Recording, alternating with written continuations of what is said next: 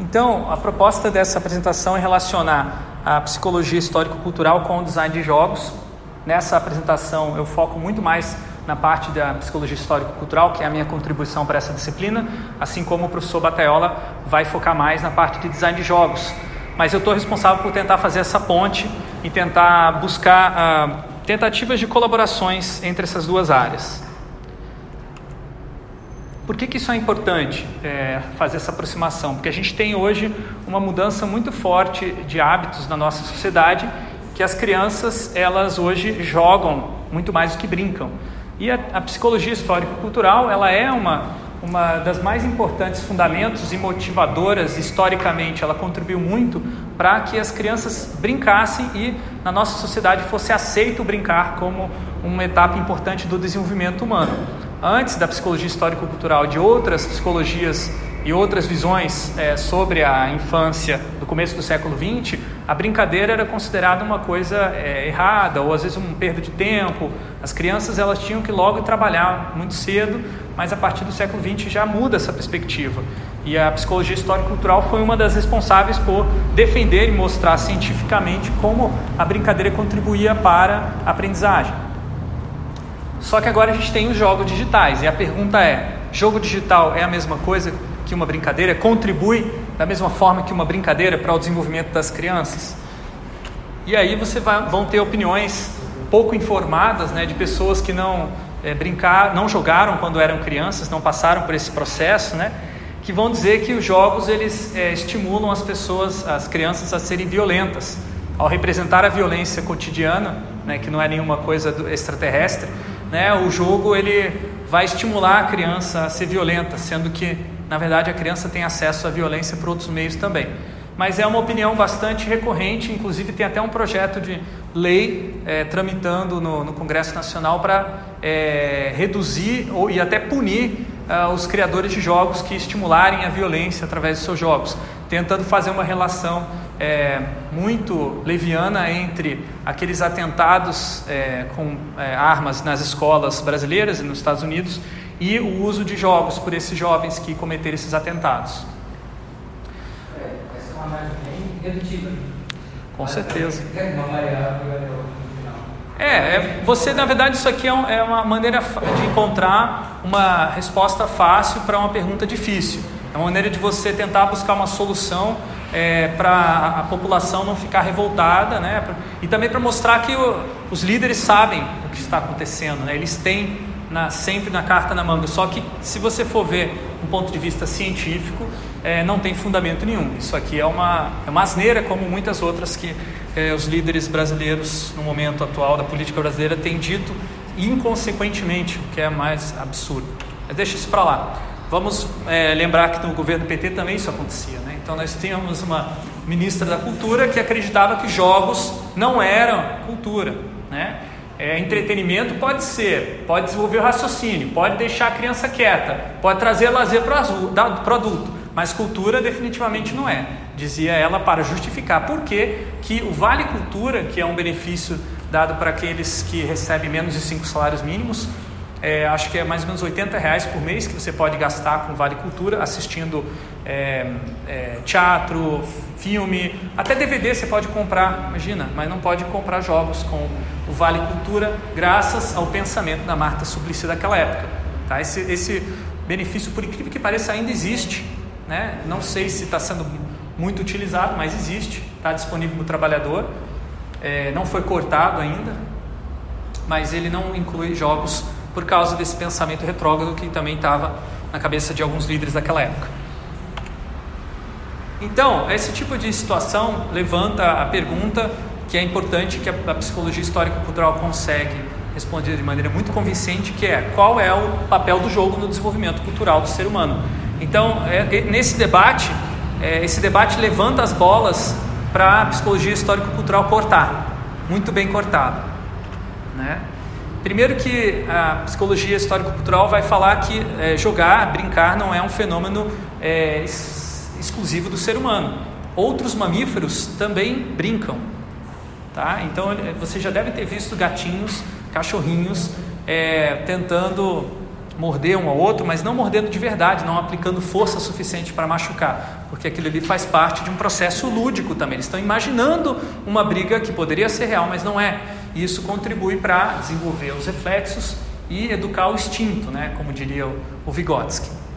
É, porém, o ser humano, a brincadeira, ela, ela é muito mais sofisticada do que uh, na, nos mamíferos não humanos. E ela tem um papel fundamental para introduzir a criança num espaço de ação que é simbólico. Então, isso, é, os jogos eles têm um papel fundamental na cultura porque eles, eles materializam e representam esse espaço de ação. Quando a gente está nessa sala de aula conversando sobre ah, o governo passado, o governo atual, conversando sobre psicologia, jogos, não tem psicologia, não tem governo, não tem é, Marta Suplicy, não tem é, Mourão aqui nesta sala. No entanto, nós estamos se entendendo. É, no entanto, nós estamos conseguindo discutir sobre esse assunto. Né? Por quê? Porque nós, como seres humanos é, já desenvolvidos, nós conseguimos operar, atuar, agir num campo simbólico. E esse campo simbólico ele é tão importante para a nossa sociedade que ele faz você ficar, é, uma criança ficar seis horas por dia, às vezes, sentada numa sala de aula, é, onde nada acontece fisicamente, ou muito pouco muda no seu campo visual, mas muita coisa acontece nesse campo do significado. E os jogos são uma ferramenta já é, há milhares, de anos né, utilizados pelo ser humano para materializar essa percepção essa, desse, desse campo de ação. É claro que o jogo é sempre uma simplificação desse campo de ação, daquilo que consegue ser sistematizado e é, reconstruído no momento em que se joga. É uma materialização que se transforma numa nova atividade que é o jogar. Então, ao jogar, é, você reconstrói os valores culturais que estão materializados nesse objeto e assim se dá a reprodução cultural. Eu estou explicando essas questões de maneira bem ampla agora, para depois a gente entrar em detalhes. Tá? E por fim, os jogos digitais. Qual a diferença principal para os jogos é, físicos, os jogos de tabuleiro, é, os jogos de esportes que já existiam antes dos digitais? Né? A diferença é, é a questão do, da maleabilidade, a flexibilidade e a facilidade de distribuição dos jogos digitais, aumentando em muito a capacidade de representação desse campo simbólico. Se antes você precisaria ter uma sala inteira é, dessas com é, uma, armazenando jogos de tabuleiro, né, que é o caso da, da sala da Dani, né, quase não dá para entrar, só tem jogo de tabuleiro lá. É, no jogo digital você consegue com um objeto desse tamanho, como um celular, armazenar é, centenas de jogos com um campo de ação cada um diferentes. Então é, o jogo digital ele realmente é, industrializou, digamos assim, esse tipo de reprodução cultural de campos de ação. E aí, quando a gente é, parte desse princípio, essa premissa que a, a psicologia histórico-cultural coloca, de que o jogo ele é uma maneira de reprodução cultural, ele é uma forma cultural, ele contribui para o desenvolvimento humano, é, você fica na dúvida mais específica: será que é possível aprender por meio de jogos? E, por outro lado, Será que eu, que sou professor educador, posso utilizar jogos para ensinar alguma coisa específica? Aí a gente vem para definição e distinção entre jogos educativos e jogos educacionais. É uma discussão longa, tem gente que não gosta dessa distinção, eu gosto, e vai me ajudar a apoiar em algumas questões aqui que eu vou apresentar para vocês. O jogo educativo é aquele que tenta ensinar você sem supervisão. O jogo por si só educa. O jogo educacional é aquele jogo que está inserido dentro de um contexto educacional e vai apoiar a sua aprendizagem com supervisão de um professor. Então, o jogo educacional é aquele que o professor utiliza ou que o aluno utiliza dentro de um processo educacional formal. E aí eu vou dar um exemplo bem curioso. É, quando eu estava no início da informática no Brasil, lá para os anos 90, popularização, né? É, eu comprei um CD-ROM né, na, na, na, banca de jornal, naquela época a internet, entre aspas, era, era banca de jornal, então se quisesse ter um novo programa de computador, você baixava da, da, da, da esquina, né, praticamente. E o Dali do Cores me chamou a atenção porque ele falava: Nossa, você pode ensinar cores e formas para crianças. Aí eu olhei e falei: Nossa, será que eu posso mostrar isso para o meu irmão? Na época, meu irmão tinha uns 4, 5 anos, né? E ele não usava o computador, a gente jogava, eu e meu irmão mais velho, jogava, não, mais velho não, do meio, né?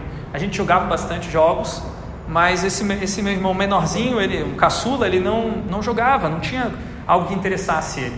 Mas ele sempre achava, interessante o que a gente estava fazendo, mas ele não conseguia jogar. Enfim, é, precisava ter um desenvolvimento cognitivo mais uh, é, passo a passo, digamos assim. Quando eu vi esse jogo, eu falei: ah, esse jogo acho que ele vai conseguir jogar. Então eu trouxe para ele jogar, e daí disse: então, é um jogo para você, para crianças aqui e tal. E você vai aprender coisas. Aí ele: é, o que, que eu vou aprender? Ah, cores e formas, mas eu já sei. Não, mas joga aí. Aí ele sentou né, e começou a jogar. Nossa, que chato isso aqui. É muito chato esse jogo. Aí eu falei, não, mas é, vou te mostrar então os jogos que eu jogo com o meu outro irmão. Aí ele não, não conseguiu se relacionar e voltou a jogar o Dalidu e ficou viciado no Dalidu, jogou milhares de vezes e, e, eu percebi uma coisa meio maluca que ele sabia tudo que ele estava fazendo, e, mas ele fazia N vezes porque era o jogo que conseguia é, se relacionar naquela época, que, tinha, que representava signos que ele conseguia reconhecer e se relacionar. Vejam, isso aqui é começo dos anos 90, era muito pouco, pouco material que tinha disponível para você incluir crianças nessa época no, no computador. E aí eu percebi uma coisa, que uh, o jogo educativo não ensinou nada. Né? O jogo educativo simplesmente ajudou ele a se familiarizar com o uso do computador. Então, ele não aprendeu cores e formas, ele aprendeu a usar o mouse, ele aprendeu a, a ler algumas coisas. Né? Na época que estava em idade de alfabetização, contribuiu para a alfabetização dele. Então, foi bem interessante. Então, a pergunta que fica, já que é possível você é, aprender a partir de jogos, ou ah, com jogos supervisionados, como projetar então jogos educacionais e como avaliar jogos educacionais? Então aqui eu já estou tomando a minha posição de que eu acho muito mais interessante o projeto de jogos educacionais do que educativos. A gente tinha até uma brincadeira, depois que do Dali do Cores eu comprei outros vários jogos para meu irmão, então chegou uma hora que ele, ele se enfastiou, não aguentava mais jogos educativos, aí ele começou a falar: Não, isso não são jogos educativos, são jogos educagativos. ele começou a brincar: Não quero mais jogos educativos, não venha cagar, cagar regra em mim, não sei o quê. Não era esse o termo na época, mas uma coisa assim. E, e daí a gente parou com essa história, né? Mas enfim, aí teve uma época que eu descobri que eu fiz um negócio. Ele queria começou a jogar os jogos que os mais velhos jogavam. E para jogar os jogos mais velhos, eu criei um sistema que ele tinha que digitar é, escrever o nome do jogo com teclado. Então ele tinha que aprender a escrever basicamente para poder entrar nos jogos. Isso funcionou bem, só que ele aprendia só aquelas palavras que eu colocava como senha. Daí todo dia mudava a senha e ele aprendia uma palavra nova. Bom, mas isso é, são experimentos. Eu tinha na época 10 anos, ele tinha. Não, eu tinha uns 12 ou 13 nessa época. Ele tinha uns 3 ou 4 ou mais, quatro ou cinco. É. Então, para responder essas duas perguntas é preciso uma teoria. Teo... a... toda educação ela é orientada a teorias. Tá? Por isso que às vezes as pessoas olham para a educação, falam um monte de besteiras, é, porque não sabem que a educação ela tem uma, ela precisa de teorias, porque você não tem como garantir o resultado de uma aprendizagem, nem controlar esse processo. É um processo humano, é um processo dialógico, é um processo interacional é um processo que você não consegue prever completamente, então você não existem axiomas, não existem fórmulas para a aprendizagem. Isso já foi descartado na educação há muito tempo atrás. Embora tenha sido tentado mais ou menos nessa época em que a teoria da atividade foi formulada. Teorias elas permitem então explicar fenômenos complexos não diretamente observáveis como a aprendizagem. Teorias permitem desenvolver abordagens amplas com diversos recursos que você pode ir encaixando outras questões. Por exemplo, essa teoria da psicologia é, histórico-cultural foi formulada há quase 100 anos e hoje a gente está encaixando o design de jogos nela. E ela ainda continua se dando conta, digamos assim, de alguns elementos. Claro que você faz uma contribuição à teoria também quando você aplica ela. Então, isso permite que haja uma produção do conhecimento organizado. Eu sei que isso aqui é chovendo molhado, mas tem muitas pessoas que, principalmente na computação, que trabalham com design de jogos, que ignoram totalmente essa parte teórica e dizem: bom, é, se o meu estudo é na computação, não precisa de teoria. Mas isso é uma discussão muito séria, porque na verdade as teorias estão ali, só estão escondidas e elas são pressupostos e premissas básicas da pesquisa na computação que não são questionados e por isso também não são não evoluem. Então tem muitos problemas na computação pela falta de discussão teórica, mas isso é um, parêntese que é, vale a pena para vocês dois aí que estão na computação, né? Mas também por que bater nessa tecla da teoria? Então vamos lá, teoria histórico-cultural da atividade.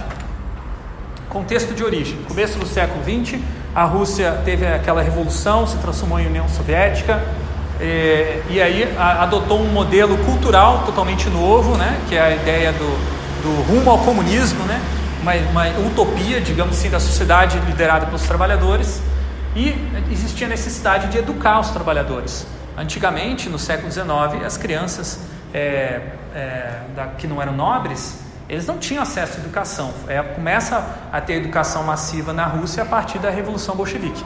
E aí começa a se perguntar, tá, qual o referencial para essa educação? Vamos educar do mesmo jeito que as crianças das sociedades burguesas educam ou vamos tentar criar uma nova maneira de educar? E aí surgem vários é, é, pesquisadores e educadores russos que é, tentam revolucionar a educação. Alguns conseguem, outros voltam, na verdade, retrocedem 10 mil anos, basicamente, né? fazem umas coisas muito bizarras. Por exemplo, psicologia mecanicista do Pavlov. Pavlov ele elaborou a teoria dele lá no final do século XIX, antes dessa revolução. E a teoria dele basicamente é que é, a gente poderia, os seres humanos poderiam aprender da mesma maneira que os cachorros aprendem através do cachorro não, qualquer animal, né? Reflexo condicionado. Deixa eu mostrar o que seria isso. Mas dessa maneira não é nada compatível com os ideais marxistas que enfatizam que é, o trabalhador ele tem o poder, ele tem agência, ele tem capacidade de mudar o seu destino não simplesmente se condicionar e adaptar à sociedade. Ele pode mudar a sociedade. Então havia, portanto, a necessidade de uma teoria nova que levasse em conta tanto a história, ou seja, que as coisas mudam, quanto a cultura coletiva, ou seja, aquilo que se constitui enquanto signos, enquanto símbolos, enquanto valores coletivamente, que é algo que basicamente a União Soviética estava tentando fazer de maneira artificial, construir uma nova cultura, né, uma revolução cultural, como foi chamada na China, né, depois alguns anos mais tarde, que uh, permitisse fazer essa transposição de uma sociedade feudal para uma sociedade socialista moderna. Esse aqui é o experimento do Pavlov, para quem não lembra, né, esse aqui é bem conhecido, talvez um dos, um dos exemplos mais referenciados de é, pesquisa nas áreas de ciências humanas, que é basicamente você utilizar a mesma maneira que você usa para pesquisar comportamento nas ciências naturais, supor que isso vai funcionar com seres humanos também né, você bate uma você traz a, a comida para o cachorro e toda vez que você traz a comida para o cachorro você bate uma campainha aí você faz isso durante o tempo que é basicamente você treinar o cachorro a associar a comida à campainha aí depois você tira a comida toca a campainha e o cachorro começa a salivar né, e é, para ter certeza de que o cachorro estava é, realmente com fome eles faziam um buraco também no, no estômago do, do cachorro para ver o é, como é que é o suco gástrico caindo para fora e tal. Não era só uma questão de saliva, não. Realmente ele estava preparado para comer como se fosse uma, uma comida. Daí, é, basicamente, Pavlov é, ele, ele, explica né, que isso é um reflexo condicionado. Você foi treinado e é assim que os cachorros aprendem a serem adestrados, através de repetição variada. E aí algumas pessoas, inclusive o Pavlov, mas ele não foi muito a fundo nisso, quem foi mais a fundo foi o James Watson, começa a fazer esse tipo de experimento de condicionamento de reflexos na educação. Esses experimentos são menos conhecidos, existe um esforço, daí você me corrige se eu estiver errado, muito grande de apagar essa história, né, de esquecer que isso aconteceu, que foram os experimentos negros da psicologia, né, que tentativas de é, ensinar pessoas através de é, reflexos, é, através de condicionamento. Esse aqui no caso é o Little Albert, que tem até um vídeo na internet, você consegue ver né? É um experimento bizarro, tem uma criança de nove meses e um pesquisador que se acha cientista da Kika das Galáxias, que ele vem com um monte de é, objetos assustar o garoto para ver se ele consegue criar um medo naquele garoto. Medo associado a, a uma característica que ele vai é, variar a forma de exibição, que é, é, objetos peludos. Então ele vai mostrar um, uma um coelho, vai mostrar um rato, e aí ele vai tentar associar, vai mostrar uma roupa que é que tem é, uma roupa de, de, pele assim, e vai tentar associar aquilo a um barulho terrível que ele fazia, bem, bem, batia num, no metal, e daí a criança ficava assustada. Aí depois ele pega e para de bater o, o barulho, fazer o barulho e mostra a coisa peluda e qualquer coisa peluda diferente, mesmo que não seja um rato, vai, é, o Little Albert vai ficar com medo. E ele provou que é, o reflexo condicionado primeiro funciona com os seres humanos, né, e que é assim que os seres humanos aprendem as é, emoções e tal na nossa sociedade, e por isso nas escolas a gente deveria ensinar as crianças assim. É, então aí teve toda uma série de escolas no começo do século XX que eram baseadas na, na numa lógica de ah, memorização decoreba, né, você repetir, repetir, repetir. É, e se por acaso ah, o estudante não aprende, ele dá uma resposta errada, numa, um teste, por exemplo, você dá um estímulo de correção. O que, que significa isso? Traduzindo para uma palavra, para um palavreado mais é, coloquial, você bate, você pune, você dá uma palmatória nessa criança. Então, esse tipo de educação baseado na, na punição, ele é fundamentado na, nessa psicologia que hoje é conhecida como behaviorismo, né? nessa época ainda não tinha esse nome, e que você é, pode é, treinar as pessoas assim como você treina é, animais. O Vygotsky e os outros colegas que vão ajudar a construir essa psicologia histórico-cultural lá na Rússia eram mais jovens do que o Pavlov e seus colegas e eles começam a perceber que essa psicologia do Pavlov começa a, começa a gerar escolas na Rússia com essa visão, não ia funcionar e ia gerar uma classe de trabalhadores alienada é, que não conseguiria ser crítica o suficiente para evitar a volta da burguesia ao poder. Então, é, era preciso uma outro tipo de psicologia. E aí ele vai fazer estudos em várias áreas. É, ele também é um cara que viajou do direito, a literatura, a arte, é, a sociologia e assentou, digamos assim, as suas contribuições principais na área da psicologia. Ele vai formular um tratado, né, chamado, na verdade tem vários tratados dele muito interessantes que vão é, trazer essa psicologia hoje conhecida como histórico-cultural ou às vezes também chamada de sócio-histórica eu prefiro essa segunda denominação, histórico-cultural, porque ele vai explicar que a nossa consciência é construída socialmente e historicamente e culturalmente. Então, todos esses três elementos vão contribuir para a formação da nossa consciência. Ou seja, a consciência ela não é formada a princípio a partir de um estímulo apenas, mas de vários estímulos numa série de estímulos histórica. Então, quando você recebe um estímulo externo, ao invés de você imediatamente reagir, como naquele modelo anterior do Pavlov, você vai relacionar o que é, esse estímulo com alguma percepção que você já teve do passado, sua experiência passada, que ele vai chamar de signo, tá? Então a ideia de signo é alguma coisa que significa para você. Então você vai dar um significado para o estímulo, você vai transformar, portanto, esse estímulo externo num estímulo interno, e a partir desse estímulo interno você vai fazer uma resposta, você vai externalizar alguma coisa. Então esse comportamento é, sócio-histórico ou histórico-cultural, ele não é um comportamento é, condicionado.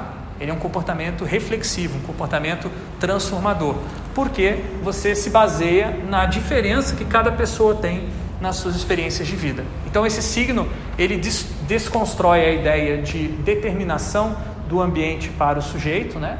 Do, do, do ambiente estimular e o sujeito ter que responder do jeito que o ambiente é, quer, digamos assim. Então aqui você tem um crescimento da capacidade do sujeito de reagir e de reconstruir o seu ambiente através aí de ferramentas, tá? Que ele vai, eu já vou explicar mais um pouquinho o que, que seriam. Signos, tá? Então está ainda na categoria dos signos. Então ele é a teoria inicialmente ele chamou de ação simbólica. Quando você vai agir, você vai agir de acordo com o significado daquela ação. Como você aprende o significado das ações? interagindo com outras pessoas. A partir do berço, você já tem interações que vão construir ah, os signos dentro de você. Por exemplo, o bebê, quando ele faz os primeiros movimentos é, com o corpo dele, ele começa a descobrir que ele pode controlar os braços, as mãos, as pernas. É, ele não faz isso inicialmente com intenção, ele faz isso aleatoriamente. Mas às vezes ele faz sem querer esse movimento ou algo parecido com isso e aí a mãe já dá um significado para essa ação. Ela fala: Ah, o bebê quer um brinquedo, vou trazer para ele. E aí o brinquedo vem para a mão da criança e a criança, nossa, que legal, eu posso fazer isso. Então, basicamente, o que acontece? O signo é transmitido pela mãe. Tá? A mãe dá o signo para a criança. E a criança, depois de ter esse signo internalizado, ela vai utilizar esse signo e vai perceber que pode usar em várias situações e não só apontar para o brinquedo, mas apontar para várias outras coisas que a criança quer. Então ela generaliza esse signo e utiliza em várias situações. Então, esse signo, como eu falei, ele permite uh, operar num campo de ação baseado no significado. Esse documentário que está aparecendo na imagem aí, O Território do Brincar, é um documentário fantástico que me ajudou a lembrar desses momentos da minha infância, é, que eu sugiro fortemente vocês assistirem, feito pelo Instituto Alana. É, eles viajaram pelo Brasil, documentaram como são as brincadeiras de criança nas diferentes comunidades brasileiras, e tem muitas comunidades diferentes, então é muito, é meio antropológico esse filme, né? E ele não tem muita narração, ele só tem basicamente as cenas das crianças brincando. Então você vê o fenômeno que a gente está descrevendo aqui hoje acontecer e como que as crianças se esforçam para entender e saber operar, viver uma vida dentro de um, uma, um mundo que não é meramente físico, é um mundo simbólico.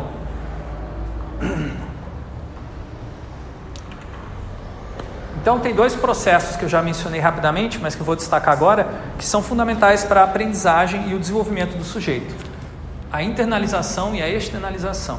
A internalização é quando uma ferramenta externa se transforma num signo interno. Tá? Eu vou mostrar um exemplo aqui. Exemplo clássico do Vygotsky é a aprendizagem de contar. Contar é uma operação extremamente abstrata, porque você está identificando que aqui tem um número é, discricionário de coisas, né? Veja, é uma coisa abstrata, porque as coisas continuam ali, né? Mas aí você começa a fazer uma diferença entre as coisas com base na quantidade de coisas. Isso parece elementar para a gente, mas para as crianças que estão em fase é, de alfabetização, antes disso, é muito difícil. Então, uma das estratégias mais utilizadas pelos é, pedagogos que seguem essa linha da psicologia sociohistórica ou histórico-cultural é uh, usar as mãos para você aprender a contar. Então, um, dois, três, quatro. Né? Use os dedos para contar. Você conta no máximo é, dez, né? Fica limitado ao número de dedos. Não sei contar mais do que dez. Mas depois de um tempo, a criança começa a internalizar e começa a não precisar mais fazer o um movimento com as mãos. E aí disse que aquela ferramenta, o dedo, né, se transforma num signo abstrato que pode ser utilizado para várias outras situações concretas no futuro, que não seja só contar dedos, pode contar laranjas, pode contar brinquedos e tudo mais. Uma ferramenta um pouco mais sofisticada que o, que o dedo é o ábaco, né, que utiliza uma lógica também de você construir a ferramenta física para depois construir o signo abstrato. A gente hoje tem um problema sério que as crianças têm acesso à calculadora antes mesmo de aprender a contar nos dedos. Né? E a calculadora ela não tem né, esse, essa propriedade de construir o signo, né? ela é uma ferramenta que conta por você. O Watson fez um experimento, o experimento do relógio, ele coloca as pessoas para.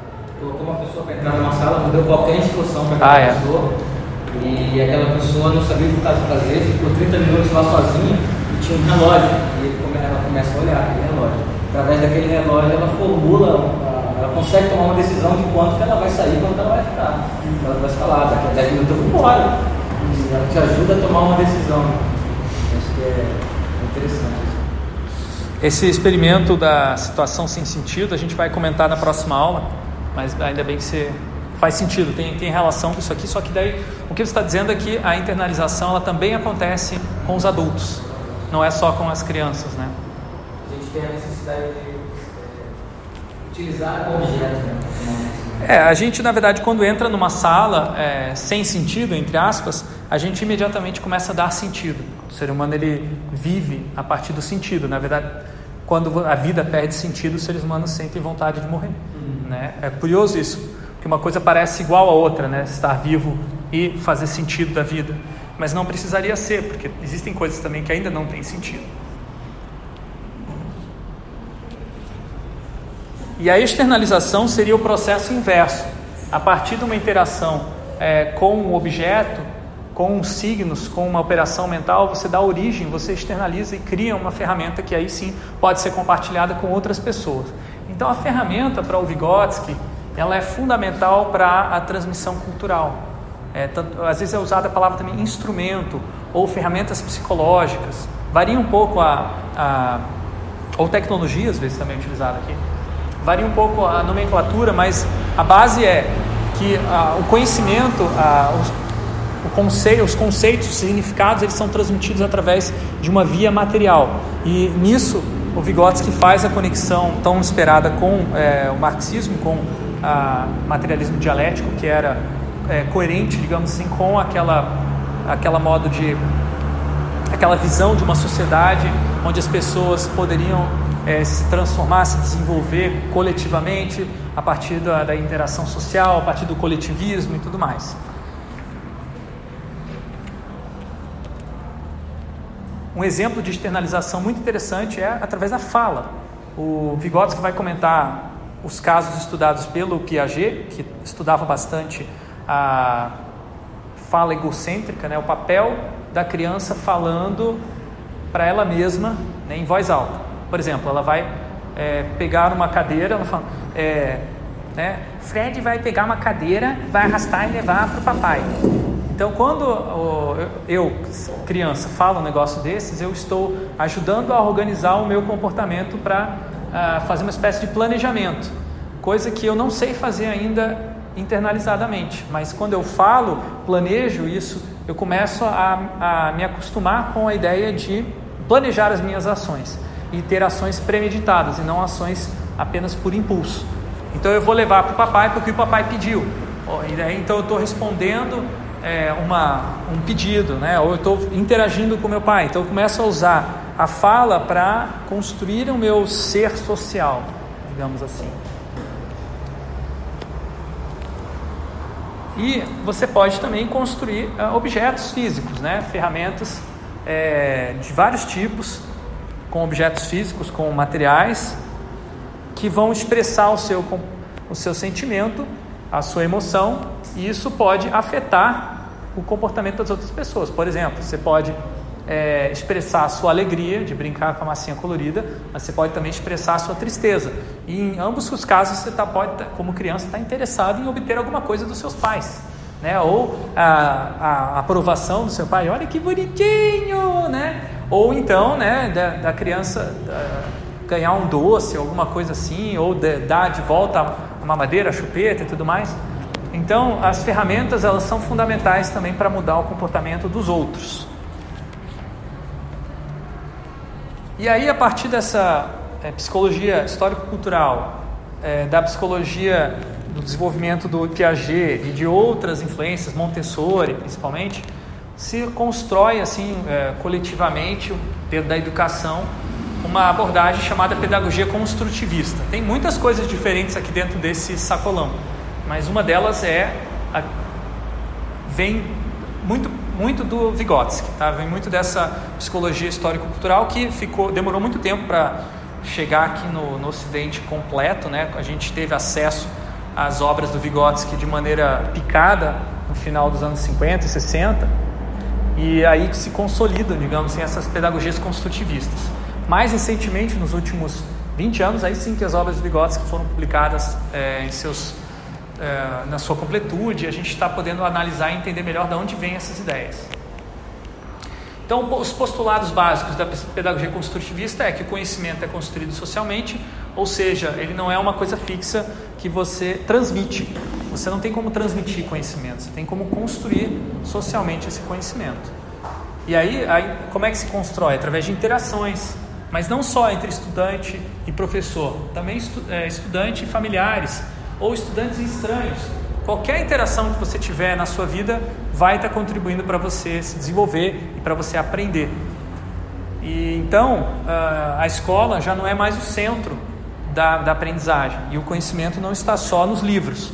Você começa a ter um conhecimento relacionado à vida é, social. Por isso isso é tão importante para o contexto da Rússia, né, da União Soviética, que queria realmente que uh, as pessoas estivessem uh, sendo socialistas na sua vida in, inteira, não só quando vai na escola ou quando faz uma, é, uma manifestação política na rua ou, ou quando está trabalhando, mas que o socialismo fosse um modo de vida. Então tem uma intenção também por trás do construtivismo é, dessa pedagogia construtivista, né, de que você crie visões de mundo a partir do processo de aprendizagem, para o bem ou para o mal, entre aspas. É, e aí entra a parte do, que mostra que isso não é tão simples assim. É, por mais que você tente, tá, então agora vamos fazer que nem o PT, vamos é, colocar a pedagogia construtivista em todas as escolas, vamos reescrever a história do Brasil, vamos mostrar que o socialismo foi melhor do que o capitalismo e vamos fazer a cabeça das crianças lavagem cerebral. Isso é uma distorção total de quem não entende é, o fundamento da pedagogia construtivista, porque ela não é determinista, não tem como você determinar o que as crianças vão aprender através da, da pedagogia construtivista. Ela é um processo dialógico, interacional, é, social e indeterminado. E dentro da psicologia histórico-cultural isso é explicado através do conceito de conflito de motivos. Por que, que você não consegue é, determinar é, o significado das coisas? Porque o significado das coisas sempre vai estar sendo, é, sendo dialeticamente determinado, aí é um determinismo indireto ou negociado por duas forças. Simplificando, a força da vontade que o sujeito tem de transformar aquele objeto e a força, a necessidade social de transformar aquele objeto. Tá? Isso aqui é a dialética indivíduo, comunidade, ou também individual versus coletivismo, que é basicamente uma, uma, uma, um conflito de motivos. Então você tem um motivo que é, é um motivo intrínseco e um motivo extrínseco, que é aquele que vem de fora da relação com o objeto, vem da sociedade, vem da linguagem, de várias outras fontes. E por isso, a cada vez que você é, for interagir com esse objeto, que você for agir no mundo, você vai estar lidando com esse conflito entre aquilo que você quer fazer, gostaria de fazer, tem desejo de fazer, contra aquilo que você pode fazer, deve fazer, é, precisa fazer. E aí, cada vez que você passar por esse processo, vai ter um resultado diferente. Pensando que isso é uma, um momento só na sua vida e que você vai passar por isso de N, N vezes, e a cada vez nessa é, decisão você vai para um caminho diferente, você não consegue determinar os resultados de um processo de longo prazo pela, pela, pela pedagogia construtivista. Aplicando esse conceito de conflito de motivos, a gente entende também, por outro lado, por que, que as crianças é, recorrem tanto à brincadeira. A criança ela sabe que ela precisa é, operar e participar nesse mundo que é, é baseado no significado, ela percebe isso e aí ela começa a querer fazer essas atividades, para aprender a operar no significado das atividades que ela está observando ao seu redor, como por exemplo é, o assalto, né, ou, ou, a ação de um bandido. Como que é o bandido? O que, que ele faz? Por que ele faz isso? Como que ele faz para assaltar? E aí a criança não pode assaltar, não pode pegar numa arma de verdade, ela não é, não é permitido. Isso, e por outro lado, também não tem necessidade de roubar. Então, existe aí um conflito de motivos que vai ser trabalhado através da brincadeira. A brincadeira é a maneira como a criança é, vai reproduzir uma outra atividade que ela está interessada em entender na sua imaginação, para compreender os seus motivos, enquanto ela não consegue diretamente é, reproduzir essa, ou diretamente agir, fazer essa atividade. Isso daí, a gente está falando no plano das crianças porque é o exemplo que o Vygotsky vai dar. Tá? Ele está uh, falando sobre o desenvolvimento da criança, mas isso é muito verdade para os adultos também. Tá? Os adultos também brincam, é, mas de uma maneira um pouco mais internalizada. Também reproduzem outras atividades na imaginação e o design é uma das áreas que profissionalmente se especializou nisso. Então, depois a gente vai discutir mais um pouco e voltar a esse ponto, mas só para a gente ir também é, pontuando e adiantando, antecipando algumas é, pontos de contato entre o design e a psicologia histórico-cultural. Isso vai ajudar a criança, essa, quando ela imagina uma outra atividade e ela imagina realizando um motivo que ela não pode ter contato direto, ela vai aprender a separar e distanciar a satisfação do desejo ou o motivo do desejo. Inicialmente, quando a criança ainda não tem a linguagem desenvolvida, ainda está muito pouco hábil para lidar e agir nesse mundo de significados, ela quer que os seus desejos sejam é, satisfeitos imediatamente, ela não, não pode esperar. Conforme ela vai crescendo e a brincadeira vai contribuindo para isso, ela vai percebendo que se ela esperar mais um pouco, ela vai conseguir um resultado muito mais interessante. Ela vai alcançar um motivo mais é, superior culturalmente, digamos, mais complexo, mais difícil E a, a história, na verdade, não só da criança, do adolescente, do adulto, é, vai se distanciando cada vez mais o motivo do desejo para gerar grandes projetos. Né? Como, por exemplo, ah, eu vou me formar no, no ensino médio, então demora pelo menos três anos. Depois vou me formar na faculdade, mais quatro anos. E o que eu vou fazer com isso? Ah, eu vou trabalhar com design. É uma coisa que eu nem sei fazer ainda, mas é um motivo que você tem. Agora eu vou fazer um doutorado, vou ficar aqui quatro anos sem saber o que eu estou fazendo e que ninguém mais sabe neste mundo o que está fazendo, porque você tem que descobrir uma coisa que ninguém sabe ainda. Então, basicamente, é você distanciar cada vez mais né, o seu motivo da satisfação. E cada vez que você alcança, você busca algo ainda mais distante, e assim você tem é, essa história das grandes é, criações humanas. E a brincadeira, então, é o primeiro, o primeiro momento onde a gente aprende a fazer isso. Não que os, é, você, eu imagino que sim, é uma forma de imaginação e de brincadeira internalizada quando você faz isso no seu mestrado, no seu doutorado, quando você começa a imaginar coisas. É, é uma forma de brincadeira também. Digo. Eu não sei se isso tem algum sentido semântico, mas eu não sei até se o Vygotsky, eu não sei como se no russo essa palavra, se você tem sabe também, mas por acaso o motivo está relacionado com o movimento? Assim, de um motor ou algo assim? Eu acho que sim. Eu não tenho certeza, mas uh, eu acho que sim. Porque o motivo, motivo para o Vygotsky, eu não sei nem, eu não sei as palavras em russo originárias, tá? Mas o motivo para o Vygotsky não é essa, o jeito como a gente usa no vocabulário comum em português, tá? Não é, é motivo no sentido de motivação, é motivo no sentido de é, esta música tem um motivo, hum. né? Ela tem um, né, um tema, digamos assim, tá? Mas esse tema é motivador, por isso que a tradução dessa palavra russa para motivo funciona no português, porque a palavra motivo no português é ambígua o suficiente para. Agora, eu acho que o original é mais específico. Na verdade, quem usa mais a palavra motivo dentro da teoria da atividade é o Leontiev, então teria que ver como que ele define motivo. O Vygotsky ele usa de maneira, às vezes ele usa até uns sinônimos para motivo. Eu estou colocando dessa maneira aqui para ficar mais consistente a apresentação, porque o Vygotsky varia muito nas suas terminologias, tá? Outro conceito do Vygotsky bem interessante, que tem a ver com isso, é a zona de desenvolvimento proximal. Muito, pouco, muito citada, dos conceitos mais citados do Vygotsky e um dos menos entendidos. A ZDP, em português, é, significa o quê? A criança, quando ela está sozinha, ela consegue fazer algumas coisas, mas ela não consegue fazer um monte de outras coisas.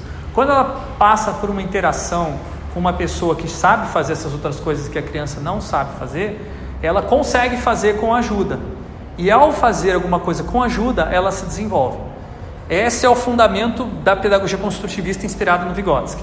Então tem até um termo que é utilizado não pelo Vygotsky, mas pelos seguidores do Vygotsky para isso, que é scaffolding. Você sabe como é que traduz em português? Eu até achei muito estranho a primeira vez que eu vi esse termo, porque scaffold é tipo andaime. Andaime, é. Mas seria a andaimização. Scaffold é andaime. Scaffolding é você colocar andaimes. Eu não sei se existe essa palavra em português equivalente, mas basicamente, assim como você constrói um andaime para construir um prédio dentro, depois você tira o um andaime e o prédio fica, com a criança você constrói uma estrutura em que ela consegue realizar uma atividade muito difícil depois você tira essa atividade e a criança consegue fazer. Um exemplo muito ruim de scaffolding é, a, e um exemplo também porque eu não gosto desse conceito de scaffolding, é o exemplo da rodinha na bicicleta. Ah, você põe a rodinha na bicicleta, depois a criança tira, depois ela tira. Né? Que nem o Temer, não sai tão fácil assim, né? só depois de terminar o. Né? Não é assim, tiradinho, né? tira Temer, não, e não dá, não é, não é assim, tem que terminar o mandato. Né? E a rodinha fica ali muitos dias, às vezes meses, às vezes anos, e a criança não aprende a andar porque ela não consegue resolver o conflito de motivos. Ela precisa cair, né? ela precisa se machucar às vezes para aprender. Então, é, eu quando fui ensinar o meu filho a andar de, de, de, bicicleta, eu não, não adotei o método das rodinhas, eu adotei o método de é, aprender a cair antes de aprender a andar de bicicleta. Então, eu sentei ele em cima da bicicleta e falei: Não, você não vai andar, não pedala. Eu vou tentar te derrubar dessa bicicleta e você vai cair umas 10 vezes, 20 vezes, até você aprender a cair sem se machucar. A hora que você sacar o jeito de cair sem se machucar, aí eu vou te ensinar a andar. funcionou. Um dia, dois, ele já estava já tava saindo andando. Né? Não sei se era o caso do meu filho só, isso não é uma. Eu não estou fazendo uma afirmação científica, mas é, eu aprendi com rodinhas e foi muito longo o meu processo, eu tinha muito medo. E ao invés de me apoiar como um scaffolding, é, na verdade aquilo ali virou uma, mais uma muleta. Né? Então tem que tomar cuidado para o andaime não virar muleta. Né? Que é a criança depender daquela, daquilo para poder fazer essas operações. Diga. Essa TDP, de desenvolvimento profissional, ela pode ser considerada como uma zona onde é necessária a facilitação, aonde a facilitação de um, de um onde um facilitador vai estar? Boa pergunta. Bom, para o Vygotsky, sim. É, ele estava falando ou é um professor ou é um colega da mesma idade que está mais desenvolvido com uma, aquela habilidade.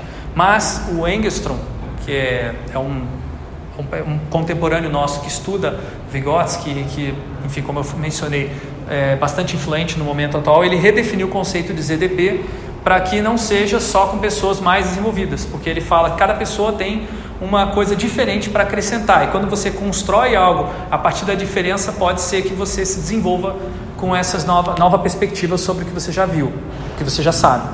Então, é, ele relativiza, digamos assim, a ZDP e tira, o, digamos assim, o resquício é, positivista que ainda existia na, na psicologia histórico-cultural. O Vygotsky, lembre começo do século XX ainda tinha muita, muita influência do positivismo e até a ideia de é, reflexo condicionado vai aparecer no primeiro livro dele, que é a Psicologia é, Pedagógica, né?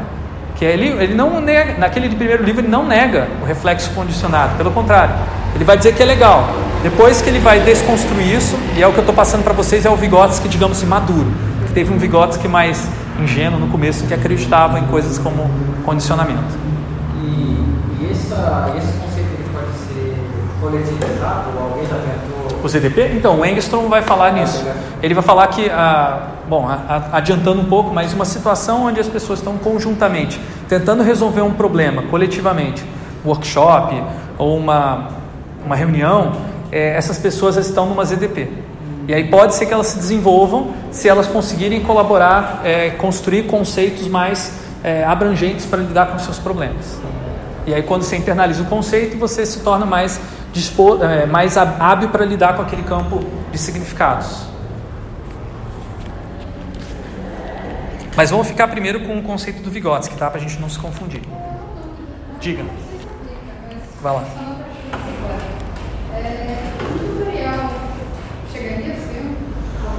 Um ZDP? Um tutorial ele é uma ferramenta, né? Ele é uma ferramenta é, que explica como usar uma outra ferramenta, por exemplo, né? É, quando você está usando aquele tutorial e você está é, interagindo, você está interagindo com a pessoa que criou o tutorial, de uma certa maneira. Ah, tá. Você está pensando no jogo, né? Desculpa, eu estava pensando num texto na internet. Você está pensando no tutorial no jogo. Eu diria que é um scaffolding. É mais um scaffolding do que uma zona de desenvolvimento proximal. A zona, de fato, é quando você estiver usando. Porque essa zona, ela não é um, uma característica do brinquedo ou do jogo, ela é uma característica do desenvolvimento humano. Mas eu diria que é um scaffolding sim, é uma estratégia bem scaffolding. E muitas vezes o tutorial no jogo ele pode até te é, dar uma sensação de confi super confiança que você consegue jogar. Você chega lá, vai jogar, você não consegue. E tem muita discussão né, do design de jogos se vale a pena ter o, o, tutorial ou não, né? Então os tutoriais suspendem algumas próprias regras do jogo, não morrem, assim, é. É, ele faz você virar café com leite, né? É. E eu acho também que ele, ele, ele tira a, a, Eu não gosto muito do tutorial porque ele, ele quebra a ideia de descoberta, né? E você descobrir o que aquele mundo é capaz e ao descobrir como aquele mundo funciona, você consegue operar naquele mundo virtual. E eu acho isso uma coisa magnífica do design de jogos digitais que está sendo perdida numa lógica de educação é, assistida por pelo computador, que é o jogo educativo. Esse jogo é o jogo, jogo educativo. Porque o jogo, os jogos bons mesmo são aqueles que você aprende com o colega que está jogando. O colega que está jogando vai te mostrar como que faz. E isso é muito mais. Mas nisso o YouTube também está cheio, né? Dos, tem, tem. Na verdade, eu estava vendo alguns dados que esse a gente tem que. Nos últimos anos, o tempo que as crianças e jovens passam jogando já é menor do que o tempo que elas passam vendo jogar no YouTube. Isso a gente, no, em termos de estudos é, de jogos, a gente ainda não conseguiu entender e refletir. Mas, mas tem jogo que tem tutorial que não chama tutorial. E é uma fase do jogo mesmo. Mas ah, sim. É. Eu acho que esse é o melhor, é o melhor projeto, é. Quando você não, você não está dizendo que aquilo é um tutorial que você é café com leite, mas que você está, bom, isso daí é aquele, é, não vou falar sobre isso, acho que o André talvez fale em uma aula do, da teoria do flow do XM Rally, né, de você oferecer um desafio que está dentro da capacidade do sujeito de desenvolver. O XM Rally leu Vygotsky, ele cita às vezes algumas coisas, tá? Então, não é por acaso que esses conceitos batem e dá para trabalhar muito bem ZDP junto com é, teoria do flow. Mas aí eu não, eu não vou fazer isso, eu estou focando aqui mais na psicologia histórico-cultural. A psicologia do XM Halley é a psicologia positivista, positivo, é uma coisa assim, né? Positividade? Não, acho que é positivo, mas eu acho que isso foi uma coisa que colocaram depois, acho que ele mesmo chama de psicologia do fluxo. Tá. Eu não conheço tão bem, mas eu sei que é, tem alguns elementos parecidos, mas de resto é completamente diferente. Voltando então, questão da brincadeira e do brinquedo. É, a, o que, que é a brincadeira então para o Vygotsky? Tá? Ele é uma, ele também é às vezes chamado de jogo protagonizado. Né? Essa palavra brincadeira, ela é, especificamente está falando de situações em que as crianças estão brincando espontaneamente, reproduzindo atividades que elas veem na sociedade. Os brinquedos seriam uma ferramenta que a criança tem para entender o motivo. Então, o motivo é colocado para a criança. A criança nem sabe o que é um carro, o pai vai lá e dá um carro de brinquedo para a criança. Então, o motivo está né, tá materializado ali, o motivo da mobilidade.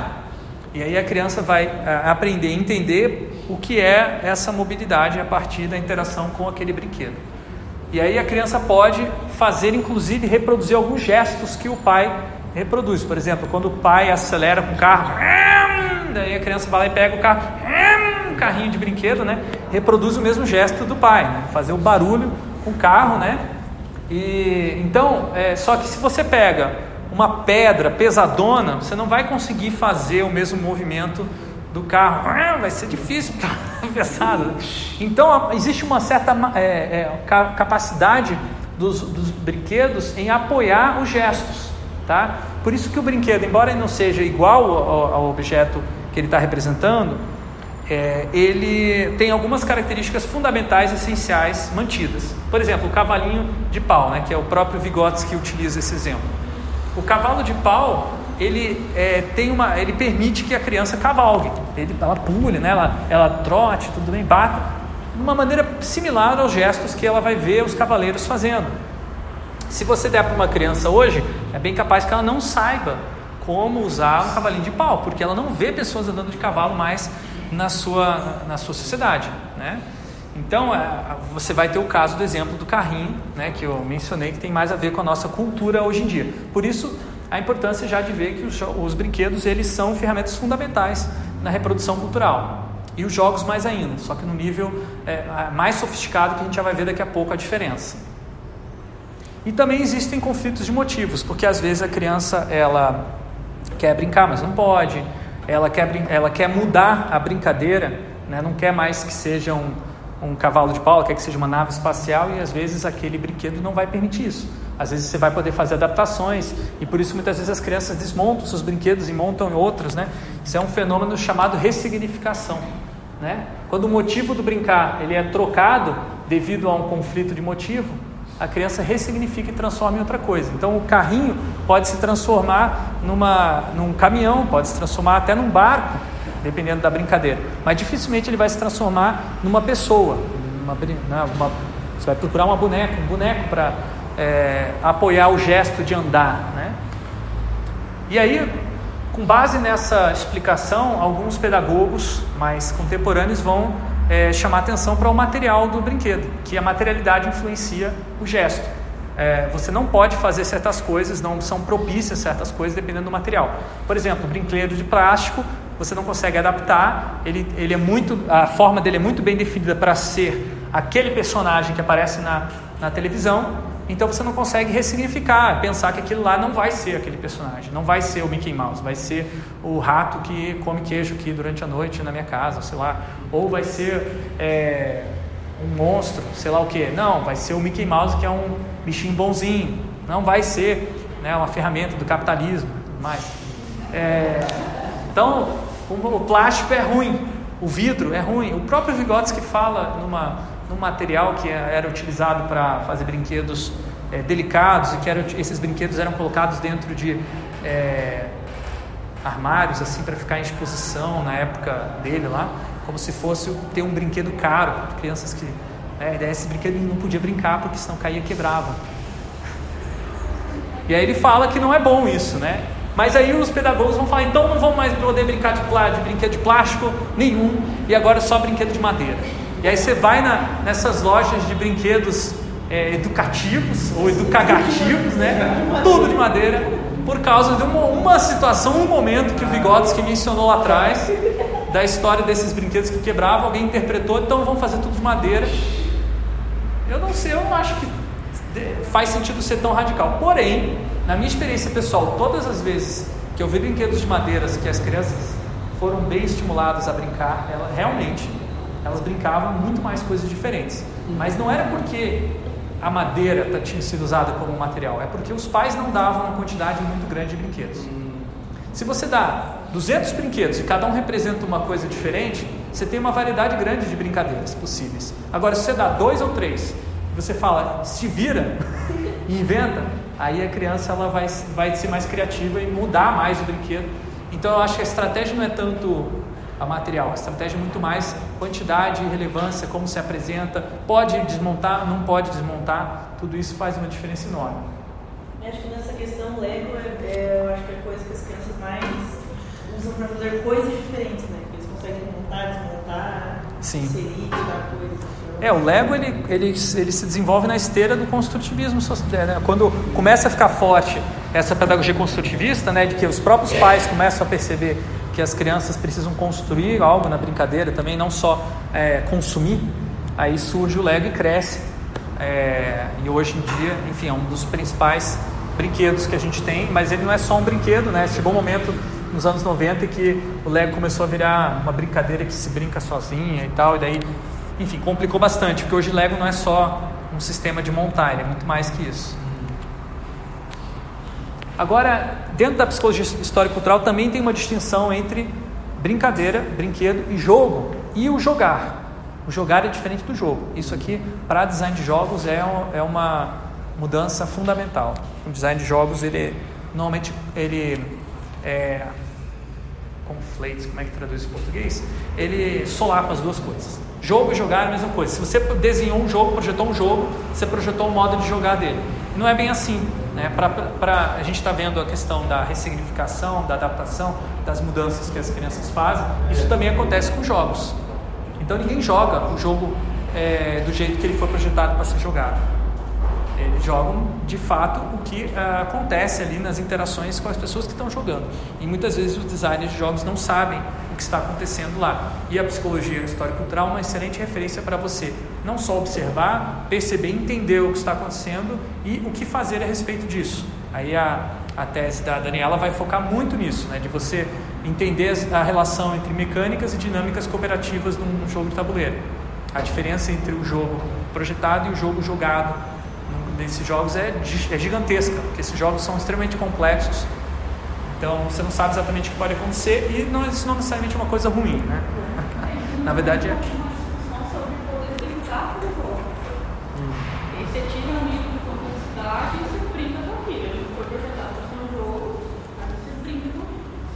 É, tem alguns jogos que têm maior flexibilidade para isso, mas não, não tanto a questão do jogo, mas muito mais uh, o hábito cultural. Por exemplo, tem certos jogos que você pode jogar diferente das regras, tanto jogos que você tem que seguir estritamente as regras. E aí eu estou incluindo os esportes também. Tem certos esportes que você não pode furar a regra, tem outros que ninguém está ligando se você furar a regra.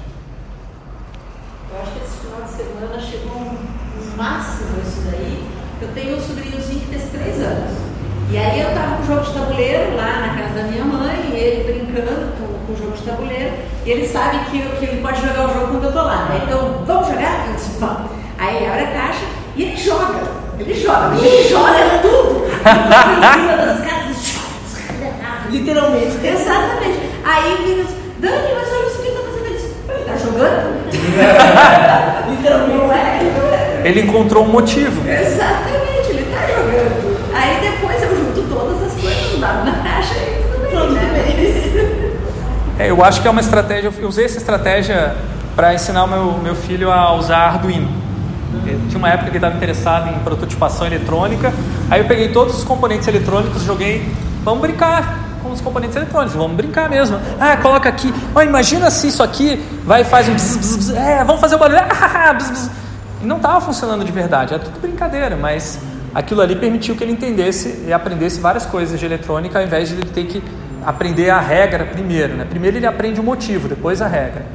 Essa é a lógica, digamos assim, do, da pedagogia construtivista. Ah, e aí, só acrescentando, esse jogo é o do, Steve, né? Que tem um fantasma. E aí ele, ele fazia o fantasma. Ele fazia o fantasma, ele chutava tudo, jogava tudo, mas ele era fantasma. Então Ah, tinha, não era assim tão, tão. Distante, tão- né? É, ele incorporava o fantasma e jogava tudo. Coitado dos meios. Então, voltando aqui, jogar é diferente da brincadeira, tá? Só porque tem motivos extrínsecos, tá? Em termos científicos, na verdade, é, no teu caso seria brincar ao invés de jogar, É. tá? Porque ah, jogar seria você aderir e aceitar o sistema de regras que aquele jogo está propondo, tá? Dentro do conceito vigotskiano. É, no caso dele, como ele fez três anos agora, ele realmente está nessa fase. Não- a, a- a regra ainda está distante Sim. da, É, só que no russo e no inglês dá uma confusão geral e causa problemas seríssimos de tradução, que a palavra, a palavra brincar e jogar é a mesma, play e igra. Só que no russo ainda é pior, porque brinquedo é a mesma palavra também. Em inglês tem o toy, pelo menos. Mas igra em, em, em russo significa essas três coisas. Então tem alguns tradutores brasileiros que vão traduzir é, brinque, é, brincadeira como brinquedo, é, jogo como brincadeira, e vai causar uma confusão terrível. Aqui eu estou trazendo, a maneira como estou expondo, está bem distinto, porque na minha leitura essas coisas são completamente diferentes para o Vygotsky. Mas se você for olhar literalmente, vai, é, não, não são. Tá? Se você for olhar literalmente, o Vygotsky não vai usar a palavra jogar diferente de brincadeira, ou brinquedo. A gente tem problema com o inglês, né? A gente está falando de brincadeira e é play, É. tá falando de jogar, é play, e aí É, agora no português também o, o- o jogar também é o arremessar. Também. Também é, tem arremessar, que não tem nada a ver com É. jogar jogos. Essa Né? mesma que o pessoal, a tradução vem do inglês para o português, aí é aí que as coisas ficam mais loucas. Porque às vezes o estava falando de brincar e é traduzido como jogar, você vai usar, não é. Ah, é. Mas eu acho que o nosso, o nosso vocabulário português ele tem vantagens em relação. Ele é melhor. Ele é melhor para lidar com esse. tradução. É. Se, se o- a, a, a tradução do vizinho ali, ele é, ele é problemático por causa disso. Tem a, a tradução do do- do inglês e ele usa play para tudo, mas nem tudo ele está falando de jogar. É. É verdade. Tem, é, é o spell, né? Que tem no, no holandês. Você sabe qual é significa atuar? Não sei. Porque tem mais essa comunicação ainda também. É, essa eu não sabia. atuação. Ah, é o play de atuação no inglês, né? É verdade. No jogo protagonizado isso faz a diferença, né? Que você está fazendo um papel. né? Mas é esse o nome do jogo? Play do role. É, que o play é o verbo. É, o isso verbo. aí pode ser Pode ser É, um exato. substantivo também, né? É, muito louco. Vamos agradecer que nós temos um idioma preciso para lidar com esse assunto, né? Mas eu achei bem perfeito, super curioso, porque nessas brincadeiras infantis tem brincadeiras que são jogos, tipo, vou jogar. E ao mesmo tempo são brincadeiras, porque não estão dentro do registro de jogo que a gente, por exemplo, no game design, pensa como jogo. Sim. É, tem muito. Essa é uma discussão longa. Inclusive a gente recebeu agora um, uma- um artigo é, voltou para avaliação on- ontem, anteontem, né? E aí o avaliador falou: o que vocês estão mostrando não é um jogo, mas vocês estão dizendo que é jogo, porque não tem é, é isso que você falou, esses elementos formalizados. Só que, né? Até que ponto vai é, definição de jogo? Existe uma uma tábula é, dos 10 princípios do que, que é o jogo? Tem algum- algum- algumas, algumas discussões que falam que o meio termo entre a brincadeira e o jogo é o quebra-cabeça. Hum. tem regra, mas tem um objetivo final. Sim. A, única regra é o próprio objetivo, você pode o que você quiser. Então, aí tem, tem, tem algumas, algumas pesquisas que vão nessa direção. Bom, eu, eu, eu não vou entrar nessa discussão agora. Eu não sei se o André vai discutir a diferença de jogo, o que é jogo. Eu acho que sim. Alguma aula talvez ele queira discutir isso. Eu vou trazer só a visão da psicologia histórica e cultural, que eles vão falar o seguinte: o jogo, tá? Ele é uma formalização do conflito de motivos que existe numa atividade. Então você cria uma espécie de um sistema que gera competição ou colaboração.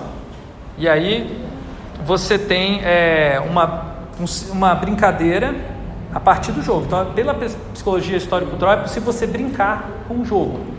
Embora isso no português não faça tanto sentido, mas é mais ou menos esse o sentido. Quando você está jogando o jogo, você está brincando ele. É, o jogo, na verdade, ele não é um sistema de atividade, não é uma atividade. Né? Como eu falei, o jogar é que é a atividade. Vamos fazer um exemplo prático e depois a gente vai para o intervalo? Que a gente vai brincar de uma brincadeira e jogar um jogo. Ou brincar de um jogo e jogar uma brincadeira. Aí depois a gente decide o que, que a gente acha que é, faz mais sentido. Pode ser?